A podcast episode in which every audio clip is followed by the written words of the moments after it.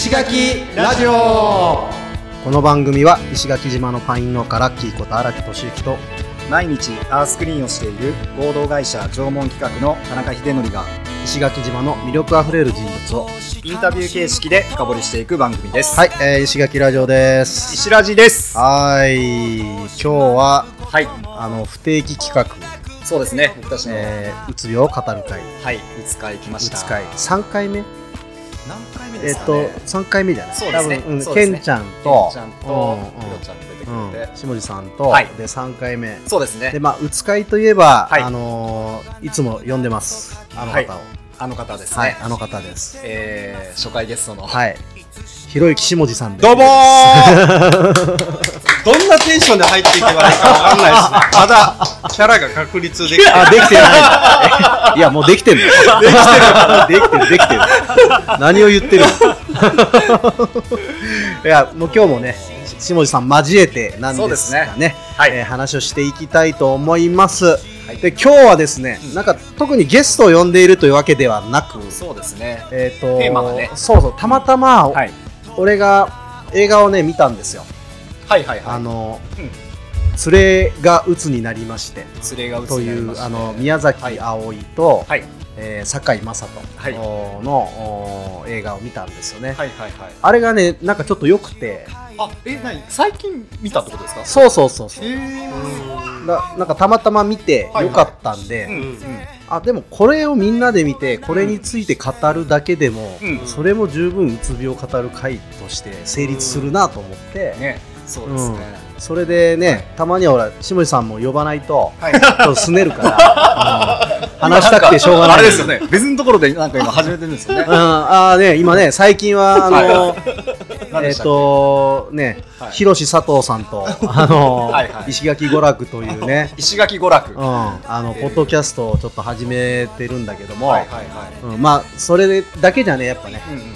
やっぱもっと暴れたいと。あの自分に責任のないとこで 人の土俵で暴れたいっていう多分気持ちが志村さんにはあるんじゃないかなと思って、たまに呼ばないとねやっぱり。石垣娯楽の時とはちょっと雰囲気違いますもんねこっち。そうですね。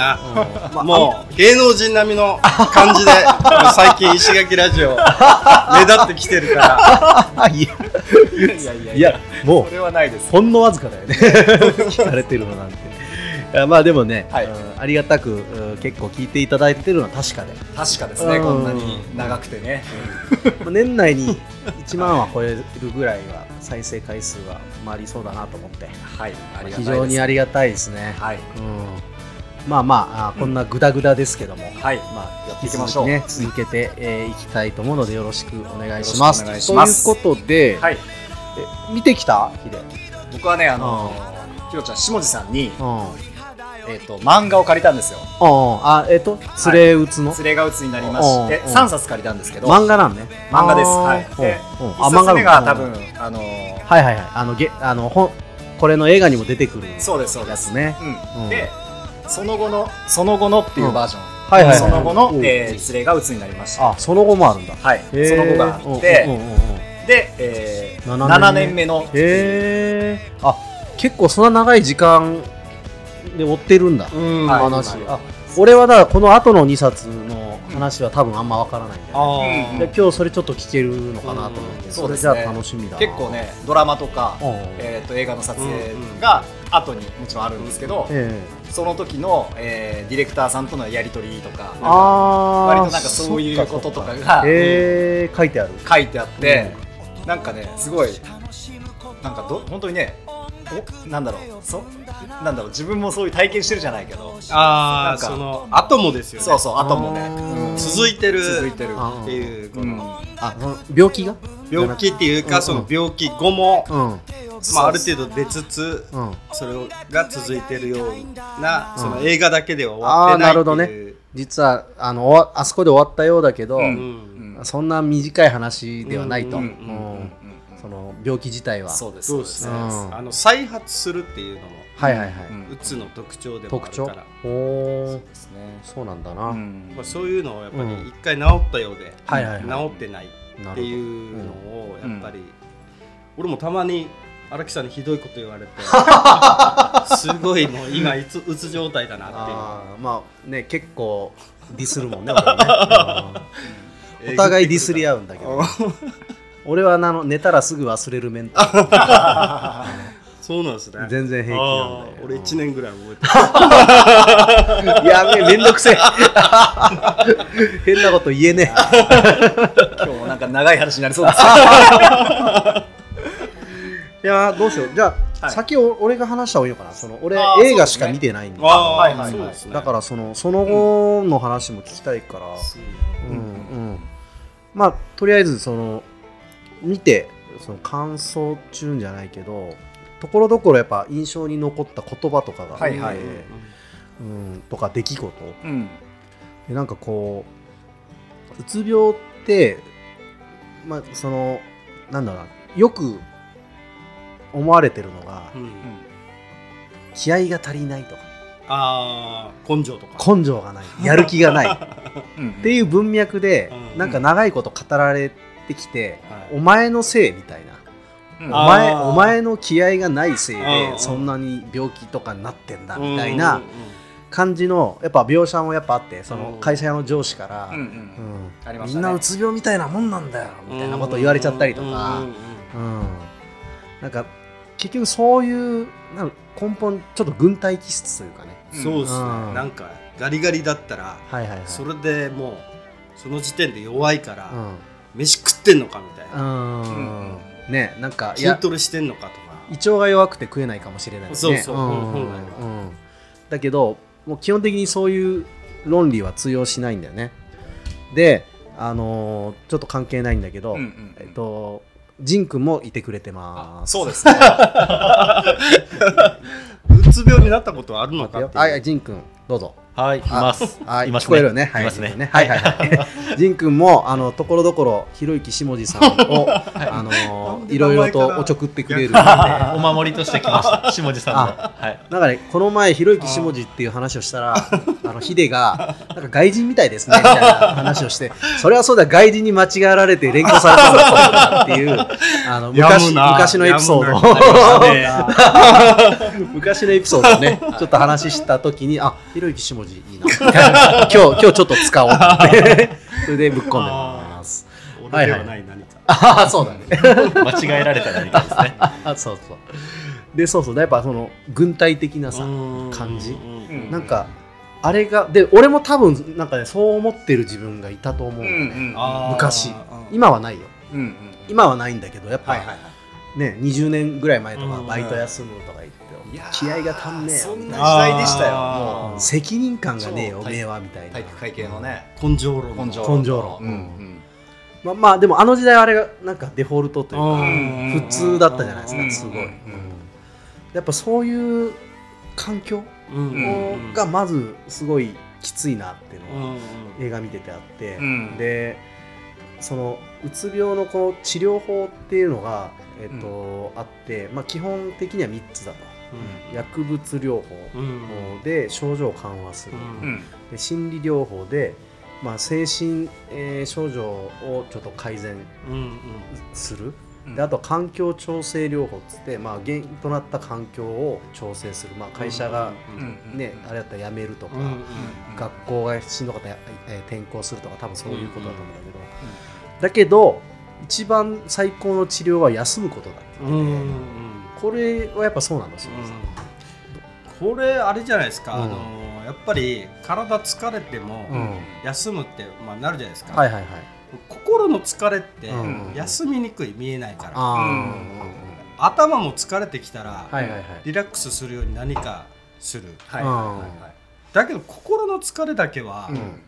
どうやってこれうん。溜まった疲労うん。みたいのをうん。解消すんのって。はいはいはいなんかこのひでちゃんがやってるサウナとかは、はいはい頭とかその体うん。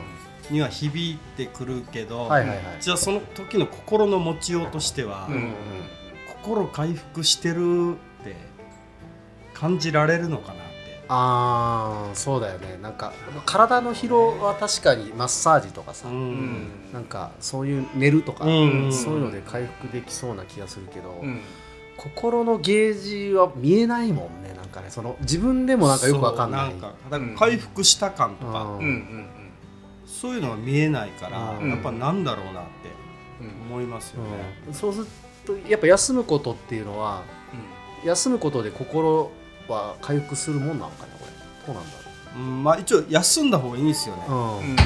うん。なんか最近、はいはいはい、あの痛みってうんうん、痛み2つ以上感じられるのかなと思ったんですよ。というのは。例えば、うんうんうん。同時に右と左をつねられた時に、どっちがうん2つとも痛み感じるのか、うんはいはいはい。1個だけ感じるのか、うんうんうんどっちだなっていう。なるほどね。で一応はいかみさんに実験したんですよ、はいはいはいそしたらやっぱり両方でやるとうん。右わざと強く握るんですよ、はいはいはい。こっちも同じぐらいなんうですけど、ん。強い方を感じるんですよ、はいはいはい。うんということは頭と体と,、うんうんえっと心をはいはい。3つその痛みを感じてるとすれば、えっ、と一番痛みが分かりやすい方、つまりだから体。になるんじゃないあかな。あなるほど。うん。なるほど。だから置いてけぼりになる、はいはいうん。体が回復して心はちょっと憂鬱だけど、なんか日曜日の晩はいうん。うん明日月曜うん。日憂鬱だなみたいな、はいはいはいはい。よくあるよね。そうそうサザエさん見てる時なんかちょっとそう。そうそうそうそう。いうのを誰もわからないし、はいはいはい。自分すらもわからなあいなんか休めてないよねっていう結果はわかるじゃないですか、うんうんうん憂鬱になってるから、あはいはいはい。そこら辺がこれ不定期のうつ病じゃなくて毎月やる必要あるんじゃないかなって、うんなるほど。石垣ラジオの中で、はいはいはい。話したいアピールが来てる。もっとこのもっと俺を出せ。俺のやべえみたいな。それも織り交ぜつつ。っていうことですよね、だから、うんその人によって段階が、はいはいはい。で心の中でも心一個じゃなくて、うんうん全体の枠の中で、どのうん。あの人によって全部違う、はいはいはい。うん。そのストレスの負荷のかかり方が、うん。はいはいはい。もうお腹空いてすごいうん。ストレスってなってる人と、はいはいはい。眠れなくてストレスってなってる人と原因が全然違うんだ。違う。あであとはうんいじめられるはいはいはい。ストレス、うん。でその次があのーなんだろう。いいねみんな押してくれないみたいな。あまあ自己承認。そう承認のあれで、うん。なんだろうみたいな、うんうんうんこれ見て見てっていうのを、やっぱり子供がねあの、うん。なんかやった時に、褒めてっていうのを褒められない、うん。褒めてもらえない。そう、ん。だそういうのを、なんかもう全部違うんじゃないかな、その人たちによって、なるほどそうよね。で一個説明入れていい？はい、うん。どうぞ。今日ちょっとあのリス視聴者があの現場に聞きに来てくれてて。ああそうですね。2人ほど、はい。うん。あの1人はまだ0歳児なんで。ああ、今から。たまに声が聞こえると思うんですけど さっきちょっと入ってましたね。はい。ね皆さん癒されてください、もうひろゆきお前黙っとけよ。本当は今スイちゃんスイちゃんって言うんですよね。いや俺荒木って聞こえま本当に？スイちゃん今話してんだよってこう聞いてる人は思ってるかもしれないね。なんかね。お前のはいいんだよ。絶対荒木だよね。あ笑ってる。そうそう。まあでもそうやっぱさ見えないからね本当ね、うんこう見えないからこそやっぱ気にしてないと分かんないし、うん。分かんないですね。でやっぱ自覚もなかなかしにくいってことだもんね。要するにね。要するに自分が痛み分かってないと、医者にかかった時に、うん。はいはいはい。どこ痛いんですかってうーんなんうん。か全体的にって言われると、あそうよね、んどっから取り掛かるかってはいはいはいい。う問題もあるじゃないですか、そうよね。でやっぱこれ多分あるあるなんかなって気がするんだけど、まさか自分がと思って、あうんで、うんうん。ずっと気持ちがこうどんどん、ねうんダメージでこうヒットポイントが心のヒットポイントが減ってるのを気づかずに、あでいきなりドカーンと来て医者に行くみたいな、ううん。ん、なんかそんなのもありそうよね。ああのー友達がうん。一番近くにいる、あのずっと小学校から一緒にいるやつがなったから、うん分かったんですけど、その時自分のあのサラリーマン時代の業務が多忙すぎて。休めなかったんですよ。はいはいはい、でも、うん。そのうつ病っていう、うん。あの病院に行った時に、うん。はい。休める理由うん。はいはいができるじゃないですか、はいはいはい。休みたい。基本的にはあの真面目じゃないから、うんうん。サボりたいの方が強いですよ。はいはいはい。だからその正当な理由でサボれるために、はいはいはい。うつ病診断をしてもらいに行こうみたいなちょっとなんだろうずるい。ずるずるい。ずるい考えをね。もあって、うん。そうまあ、先生に会った時に、うんうん僕いやあの危ないからとりあえず休めみたいうん。な感じで、えー、と1か月なるほど、会社休ませてもらったっていうか、うん。うん。やっぱ気づいてなかったってことね。自分ではなかなかそうんですね。自覚はなかったって話だうん。うん。よね、だからこれさこれ結構どうしたらいいっていう感じあるよね。あのでも、うん。あの倦怠感うんうんあのやっぱうつ病になる前に、うん。やっぱ背筋が痛かったんですよ。あうん。なんか背中痛いっていうのはあそうそう。これでもあったね。つれつれでもあったね。うん。で肩に来て、うん。首に来て、でもずっと慢性な痛みが続いてきはいはいて、そこで頭痛が来てるんですよ。頭痛いのしか集中してないからなるほどね。あの、うん。なんだったっけあの頭痛薬？あえっとロキソニロキソニンじゃないか。ななんかあるよね。あバファリンバファリン。バファリン飲んでごまかすけど、はいはいはい。うん治らないっていうか、うんまあ、うん。ただ麻痺させてるだけだからって言って、うん一応いい整体師がいるよって言われて、その結構内臓までググリグリするちょっと高いけど、うん行ったら、うん。だいぶ良くなって、まあ、それである程度、うん。そのなんて言うんだろう。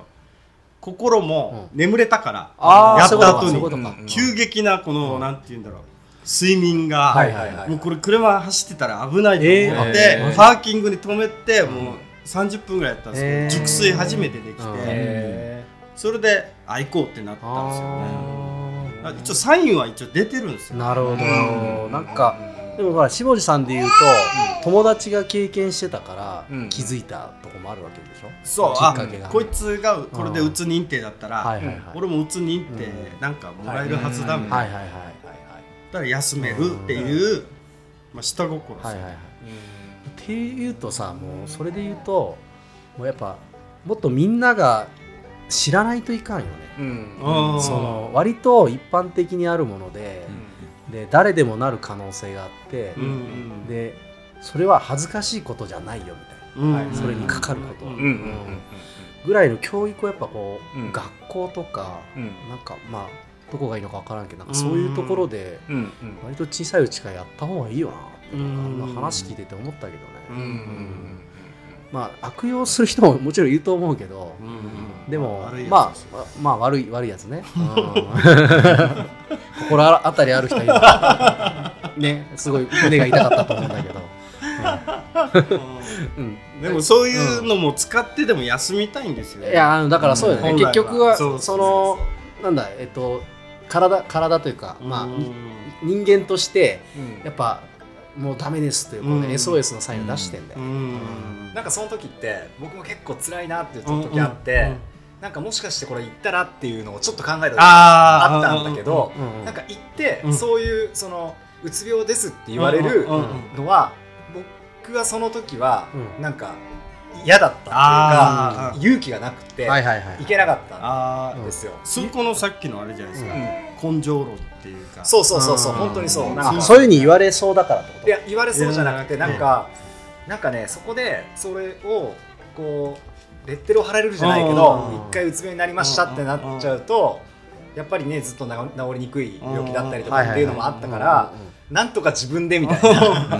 会社からもなんか。根性でやる気を出してそなうそうそうそうそうそうそう。そもそもそれが間違いだって話だもんね。そうそうそうそうそうそうそうそうでもそれなんでかって多分やっぱ知らないし、そうそうそうそう昔も多分いるにはいたと思うんだけど、うん結局そういう情報がないから、ううん隠れうつみたいなのはうん相当いたんじゃないいたんでしょうねだから引きこもってる人とかはい引きこもりももちろんねそのねやっぱ出てねうん出れなくてそういう状態なんでしょうねうんだからこのうつ病を、うんなんだろうこのなんていうんですかね男の人の方が、はいはい。あのー男の人より女の人の方がうつ病認定されてる人多いんですよ。あ、みたいだね、うん。女性の方が多い。うん。そう、なんでかっつったら、うん。男の人は行かないんですよ。我慢しちゃうんだね、うん。あそもそも、だから認定のところに来てないから、うん。実情がわからないみたいな、さっきみたいにひでちゃんみたいな理由もあるし、うんうん。下手したらそこからあの家族とか、うん。住宅ローンとか、お金発するところのんものを会社で今勤めてるものが全部キープされてるのに、一気にそれがなくなる、社会からも断絶、ん。出したら。うんで給料ないから、食べ物買えない住宅ローン払えない、住宅ローン払えないから、家なくなったらどうなるって家族みんな路頭に迷うってなったら、超負の連鎖よね。ね。そしたらもう行けなくなりますよね。そうだよね。うん。ああもうなったら終わりだもんねだってね。そうそうそうそうそうそう。それはきついね。確かに。だからこのと。社会の連動多分農家でうん。自給自足みたいな話してたはらそれでサラリーマンも半分やってますってだったらやめてもうん。とりあえず食べ物は作ってるから食ってはいけるなみたいな。うん。ところもあると思うんですよ。安心感がね。安心感がうんあったっていうことねそうそう。でやっぱりこうそれうつで言うと、ん。あのやっぱ奥さんの存在がめっちゃでかかったな、うん。ねそうですね。本当に本当に。うんやっぱ良き理解者うん。で、やっぱコミュニケーションを諦めないで取り続けようとしてくれるじゃん。うん。なんかあああいうのとか、うん。あとはやっぱすごい褒めてくれる、はいなんかうん。肯定してくれる、うん。なんか電車の中で泣いちゃうシーンとかあったけど、ううん。うん。うん。ありましたね。やっぱああいう存在がいる人はまだいいんだよね、うん。幸せだなと思うんだけどそれってなかなかないよなってね。そうでね。そそういう人でもあの仕事でやっぱこうテンパってる時にうん。絡まれたら、うん。怒り返しちゃって、うん。それで、ね、首つってし死のうってこうシャワールームでうん。やろうとした描写とかもあったでしょ、うん。だからなんかこうねえーとまあ、かかる側と、うん。かかられた身内っていう両方が出てるパターンなんだけど、やっぱこう身内の方もさ、ううんんよく接しようと思ってても、うん。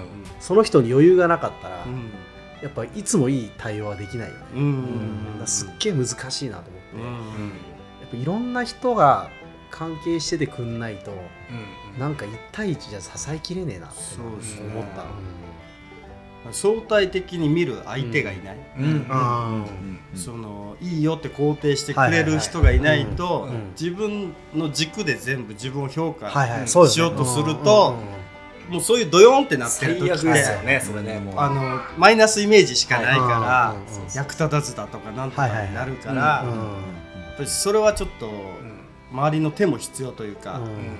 骨折して歩けない人に対してうん。やっぱり支えてあげる。支えるっていうか何かがないとうん。その骨がくっつくくっついて歩けるまでははいはいはい、ないとうんやっぱり一人ではできないっていかそううよね。骨ついでできまあますみたいな。そのやっぱちゃんと医者お医者さんがいて、うん。治療してくれないとやっぱ無理よね。そうだから。自然に治すとかね。心も骨折してたらうん。そのイメージが。はいはいはい。これまずつなぐまでうん。がちゃんとうん。デフォルトに持ってくるというか。でもこれ割れてるのにうんうんそのなん自己承認欲求満たしましょうとかこれしましょうとか言われることはなんか無理じゃないかってそもそもはいはいはい。うん。リハビリに行く前の状態に整ってないよっていうなるほどね、うん。のがあるんじゃないかなって。なるほど、うん。そうよな。なんかそう段階とかもなんかいろんな意味でこう見えないから、うん。レントゲンとかで見えない。わからない治り具合とか。だからすごい判断が難しいんだよっていう認識をみんなが持たんとうんなかなかその厳しいよね時代的にはね、うんそうそう。じゃあもうちょっと話進めると、ん。あとねすごいこれ感動ポイントだったんだけど、えっとまあその宮崎あおいってこうフォローする側のね、話なんだけど、うん。まあ、連れが、えー、うつになった原因じゃなくてうんうんうつ病になった意味を考えるようになったっていう話がありましたね。うん。でそれはやっぱ特に、あのーなられた側フォローする側はそこに行きつけた時にうん。すごい、あのいろんなものが見えるようになる、うん。うん。世界の見え方が変わると思うんだよね。多分俺俺もそうだけどうん。以前はやっぱその根性で治せるよとか、ううん。うん思ってたりするけど、うん、でもそうではないみたいな感じになった時になんか例えばこの経験がなかったら今の自分はいないみたいな、はいはいはいはい。風に思えるようになるとなんか一個乗り越えられる気がするよね、からその経験を、まあ、夫婦でうん。たくさん積み上げてきたっていう映画だと思うんだけど、それはすごいあこのねあの心持ち、うんうつ病になった意味を考えるっていうのはすごい大事だなという、うん。なってしまったものはもうしょうがないんで、うん。そこにフォーカスできるとまたちょっとね心の向け方も変わってくるのかななんてのはちょっと見てて思ったかな、うん。うん。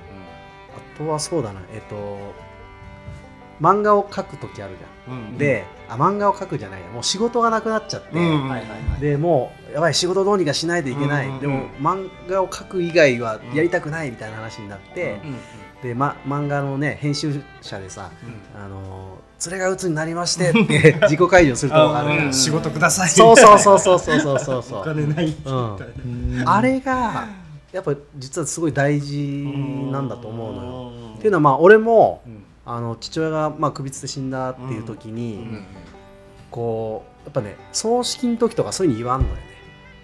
言わない。言わない。ね自殺を死因って言わないわけ。やっぱりこう心臓発作とか、あそういうふうに言うわけ、そうじゃないけど。あうんも、うん。でまあほら世間体じゃないけど、うんうん悪く見られるからとか。う、んでまあいつぐらいかな、まあ、10年以上は多分ほとんど人にもあ10年以上かな、まあ、67年ぐらいかな、うん。人にはやっぱ話さない、うん。でよっぽど仲のいい人に話すようになったのが、うん。あーまあ、30入ってからぐらいとかで、うん。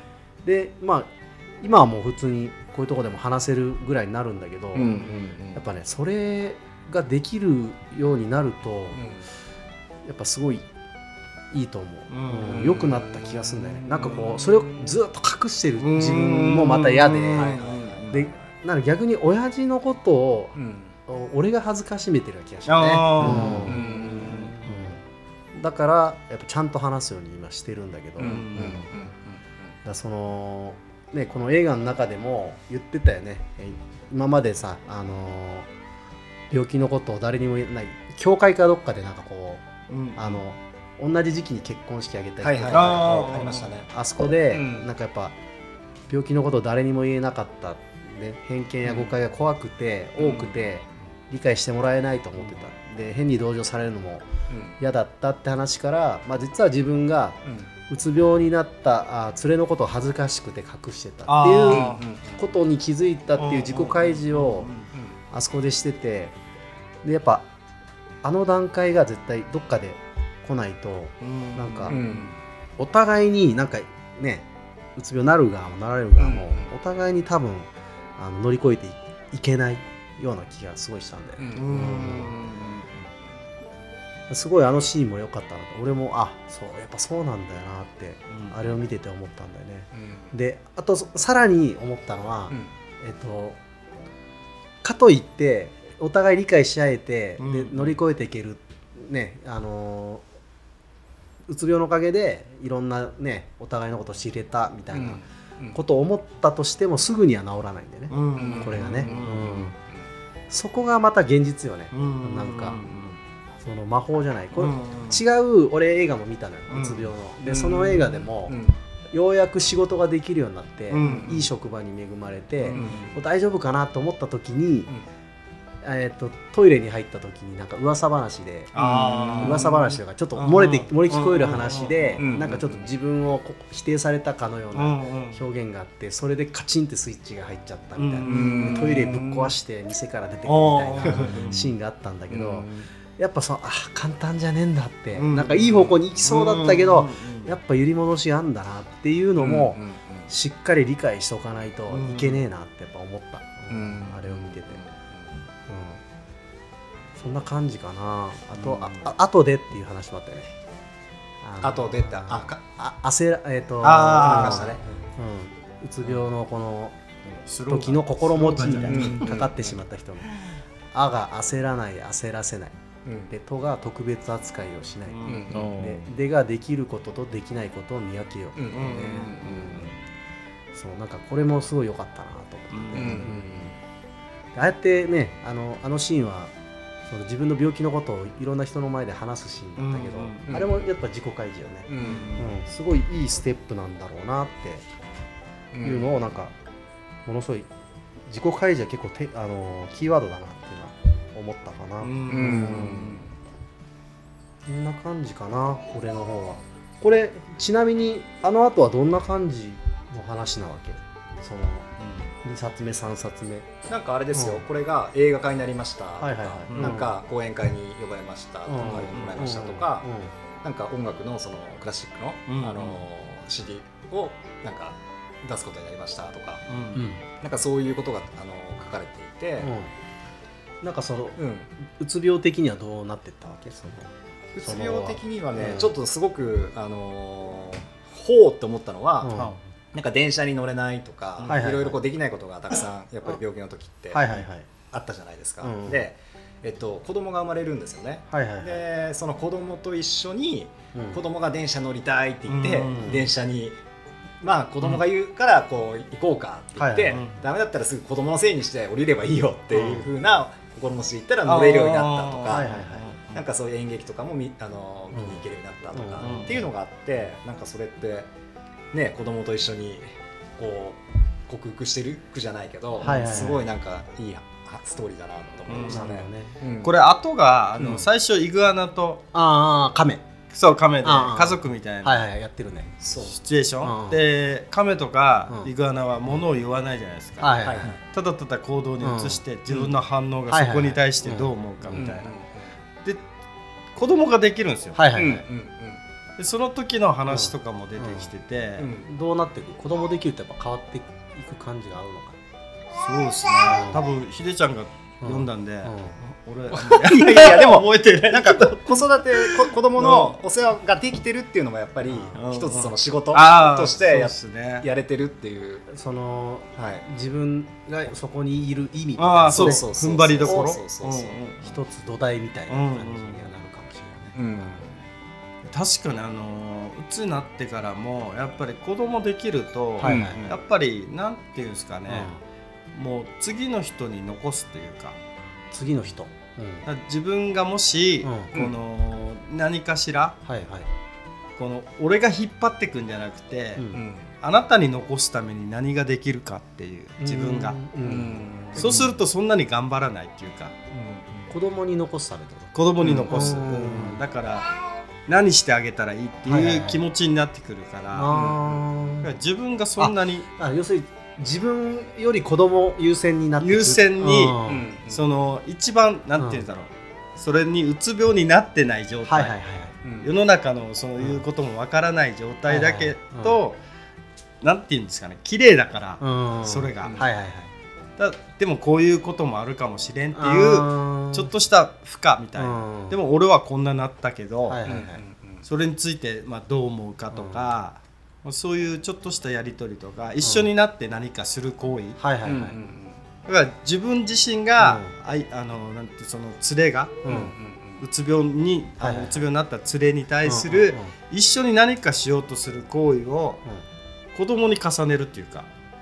はいはいはいはいはい自分自身と思ってるんでしょうね多分、子供のこと子供のことを、なんか単純にうん。あの自分を離れて人のことに集中できるからうん。それがいいのかなと思ったんだけど、うん。この人人のためにやるっていうのを子供だとすごい多分やりやりやすいというか、うん。やっぱ自分の分身じゃないある意味ね、うん。遺伝子半分持ってる、うん。だからそそうすると自分のことを考えなくていいよね。考えなくていい,、し、うん。あの子供がうん。あんまりベタベタしたらダメなんですよね。その何か対するにしても、はい。あ転んじゃうからあ石避けてあげようとかそういうのじゃなくてうんある程度のそのこういうこともうん。石ころもある、うんまあ、最最最小限の危険はにさらしつつも見守るみたそいう。な。なんか本人がどこまでまずできて、うん。でその気持ちも分かるんですよね、はいはい。多分うつ病になって自分自身をよく見たから、はいはいはいはい、今こういうことこいつ思ってるなとか思えるから、うん。うん。想像ができるとここ手出していいのか悪いのかっていう判断の一つにもなるっていうか、それはでもじゃあさ前向きに捉えるとうつ病になったことで下地さんが後天的に得たこの技術というかその特性かもしれんよね。そうですね、うん。多分あのだから今自分がずっとやってきて、うんうつ病になった時にうん。一、回それを捨てたみたいになるんですよ、うん。できなくなるから、その行為が、はいはいはい。料理できてたのに、うん。できなくなる、はいはいで味覚がしあの分からなくなる、うん。はいはい。で世の中の色が見えなくなる、はいはいはい。グレーになるから、うんうんあのな認識できないから、うん。そこに対して何もなんかできないんですよね、はいはいうん調整っていうか、でそういうのも分かってくると、うんやっぱり、なんていうんですかね、うん。そのそういうこともあるから、うん。でも手放した時に手放したら、うん。うん。またそこから積み上げればいいって思えればいいんですよ、うん。ああなるほど、うん。うん。これを失ってしまったから、はいはいはい。取り戻そうっていうのは、はいはいはいはいすごい大変、前の自分に戻ろうみたいなあ思わない方がいいこれ一回全部戻してきて、またそれにプラスしていくっていうから、うん。